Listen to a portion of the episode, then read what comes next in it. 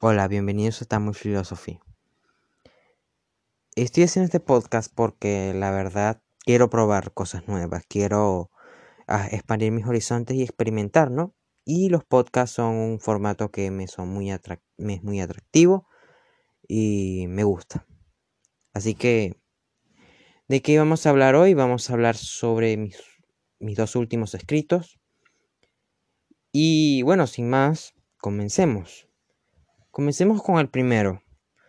Eh, esto la verdad lo escribí porque la realidad en la que vivimos, el mundo en el que vivimos y lo que estamos viviendo, la verdad me, me son un tema muy interesante y que puede tener un significado o no. Es algo subjetivo, depende de cómo lo veamos, como gran parte de las cosas. Bueno, la primera dice así. Lo que un día fue apocalíptico hoy es realidad y cotidianidad. Parece que estuviésemos muy ocupados y distraídos como para darnos cuenta de ello. Yo escribí esto eh, mientras iba al centro de Lima, ¿no? De Lima, Perú. Mientras iba en el metro, escuchando Black Sabbath. Eh, y veía a todas esas personas, ¿no? Que parecían astronautas con doble mascarilla, eh, protector facial y algunos hasta con traje, ¿no? Y eso me impactó, a pesar de que, o sea, tengamos año y medio en esto. Bueno, comencemos deconstruyendo el escrito. Lo que un día fue apocalíptico. Eh, había muchas cosas que hoy se viven que se consideraron por muchos años ciencia ficción algo fantasioso, algo hollywoodesco. Por ejemplo, un caso así es la película Contagio. Muchas cosas que se vieron allí ahora son muy comunes. Y la verdad es como un tipo de, de anticipo, ¿no? Es raro verla ahora. Y con lo que vivimos, pues, obviamente hoy es realidad y cotidianidad. Va relacionado con esto.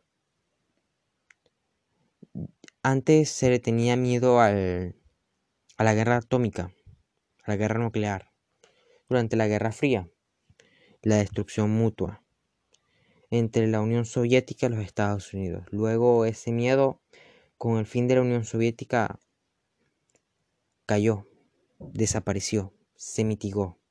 Sigue existiendo, sí, pero ya no es generalizado como en esa época. En cambio, el terror, el terrorismo, lo suplió. Más que todo en el mundo occidental, en el primer mundo, no en el tercer mundo. En el tercer mundo tenemos otros problemas. Parece que estuviésemos muy ocupados y distraídos como para darnos cuenta de ello. Esto suena mucho como a las películas de los 80, 90, principios de los 2000, ¿no? De conspiraciones, de sociedades secretas, de control de masas, y que a simple vista parecen solo invento, pero que tienen mucha lógica, muchas razones por las cuales existir y mucho sentido común. Mm, tampoco hay que ser aquí un conspiranoico para saber que muchas tienen coherencia, razones, y que uno desde su punto de vista de ciudadano normal tienen sentido, tienen coherencia. Hay algunas que no, hay otras que son simplemente disparates, pero otras que tienen mucha razón. Cuando me refiero a ocupados, me refiero a la rutina, al trabajo, a, la vida moderna, ¿no? Trabajar, trabajar, trabajar, trabajar y luego llegar a casa cansado. Muchas veces para simplemente hacer, no lo sé, beber, en muchos casos, ¿no? Y es verdad, trabajar no está mal, se tiene que trabajar por todo, pero eh, el nivel de carga el estrés y el tipo de trabajo moderno cansa a la persona, cansa mentalmente a la persona y la hace, ¿cómo decirlo? O sea, ya no tiene tiempo ni cabeza para pensar en, algo más. ¿Entienden? En muchos casos. Hay casos en los que no. Y no podemos satanizar el trabajo. El trabajo es el trabajo. El trabajo dignifica al hombre.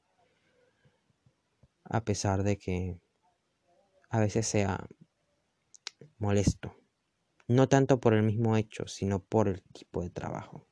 Bueno, sigamos. Distraídos. Con distraídos me refiero a todo lo que vivimos hoy, a la hiperconectividad en la que estamos. Esto es gracias a la hiperconectividad. Esto lo van a poder escuchar gracias a ello.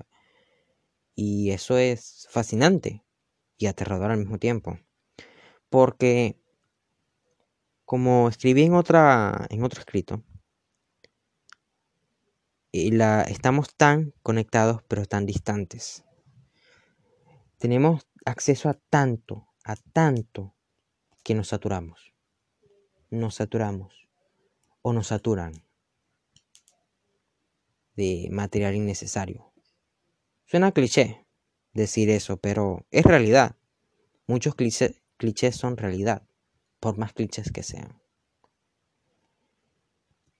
Bueno, para darnos cuenta de ello, muchas cosas grandes son evidentes. Son evidentes. Pero no tenemos el tiempo, ni las ganas, ni a veces la cabeza para pensar en ello. Y eso es así, porque las ganas, el querer darnos cuenta de ello, el querer exponerlo, exponerlo, es realmente lo... Y es que claro, al estar tan, tan, tan bombardeados de información, mediante el teléfono, la televisión, eh, es muy fácil distraerse. Es muy fácil distraerse porque, y lo digo yo desde mi punto de vista de estudiante, desde mi punto de vista de persona. Eso lo puede decir una persona que trabaja, una persona que estudia o que simplemente se dedica a hacer una actividad X. Lo vive. Vivimos distraídos. Distraídos de lo importante ya sea de la familia, de las relaciones interpersonales o del mundo en general. Más que todo las, las personas de mi edad. Mientras yo estoy haciendo este podcast, quizás podría estar viendo las redes sociales, quizás, no sé, viendo una película, una serie de Netflix. Pero no, estoy aquí, no, estoy aquí haciendo esto. Y la verdad, eso me gusta mucho. Bueno, prosigamos con la siguiente, el siguiente escrito, que se parece mucho. Podrían ser iguales, pero el mensaje es diferente. Por eso es que decidí hacer dos escritos en vez de uno, porque realmente debía comunicar el segundo. Y dice así, estamos en un mundo en donde lo, lo apocalíptico se ha hecho cotidiano, la ficción se hace realidad lo que antes inspiraba terror, ahora nos abraza y cubre. Bueno, vayamos con la primera parte. Estamos en un mundo en donde lo apocalíptico se ha hecho cotidiano. Bueno, va en relación con lo primero. Eh, toda esta situación de la pandemia y de la crisis global que hay podría ser prácticamente un buen guion para una película apocalíptica, un, libro, una historia en general. Y nos remarca que muchas veces la realidad supera la ficción. El mundo, la vida, Dios, supera lo que nosotros hacemos. Y eso es muy significativo. Y algo que no lo digo yo por pensamiento, ni lo han dicho otros por pensamiento, son hechos, son realidad se ha hecho cotidiano, me refiero a que todo eso, lo que le teníamos miedo antes, ahora está aquí, o sea, está presente. Y simplemente lo hacemos normal. Y eso es hacerlo cotidiano, hacerlo común. La ficción se hace realidad, va en, va en relación con esto. Muchas cosas que antes eran más que eh, escritos, libros, historias fantásticas con robots, tecnología, computadoras que podían hablar. Ahora las tenemos en nuestro celular, las tenemos en una pieza de tecnología que cabe en nuestra mano, en nuestra computadora, en nuestro televisor. Parece que estuviéramos en un episodio de los, super, de los supersónicos, ¿no?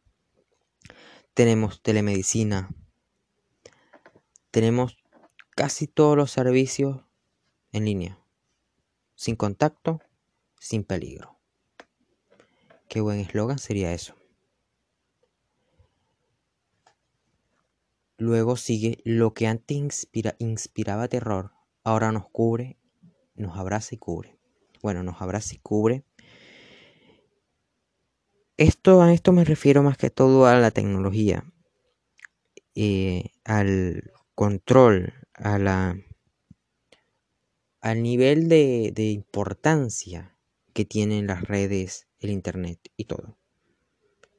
Antes el medio de control lo que antes se decía como eh, los medios por donde los gobiernos podían influenciar a las masas era la televisión, la radio, los medios de prensa escrita, el periódico. Ahora son las redes sociales, las páginas web, el ciberespacio en general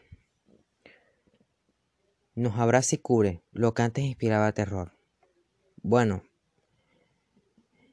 esto, eh, la verdad, es algo que inspiraba terror antes.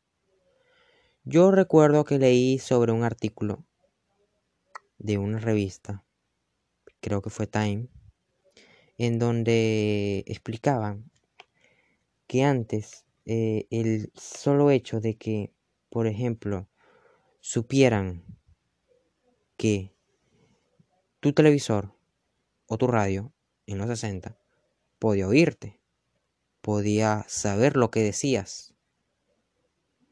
Que por ejemplo tu blog de notas supiera lo que escribes y esa información se vendiera. Fuera una base de datos.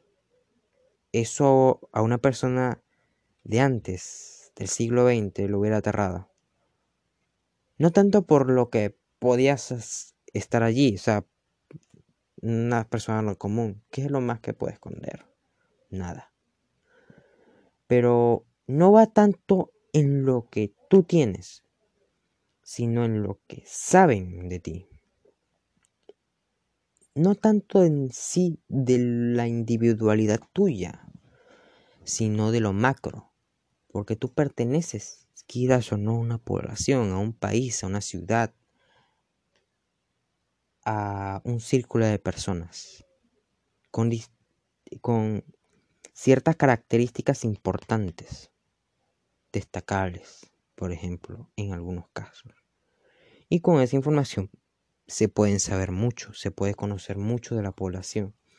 Va más que todo a la forma del control, saber lo que la, la población eh, piensa. Eso es muy importante para el gobierno, para las empresas.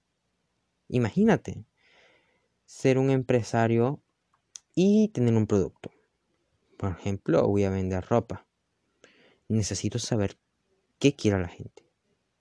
Si una compañía me ofrece información sobre eso, obviamente se lo voy a comprar.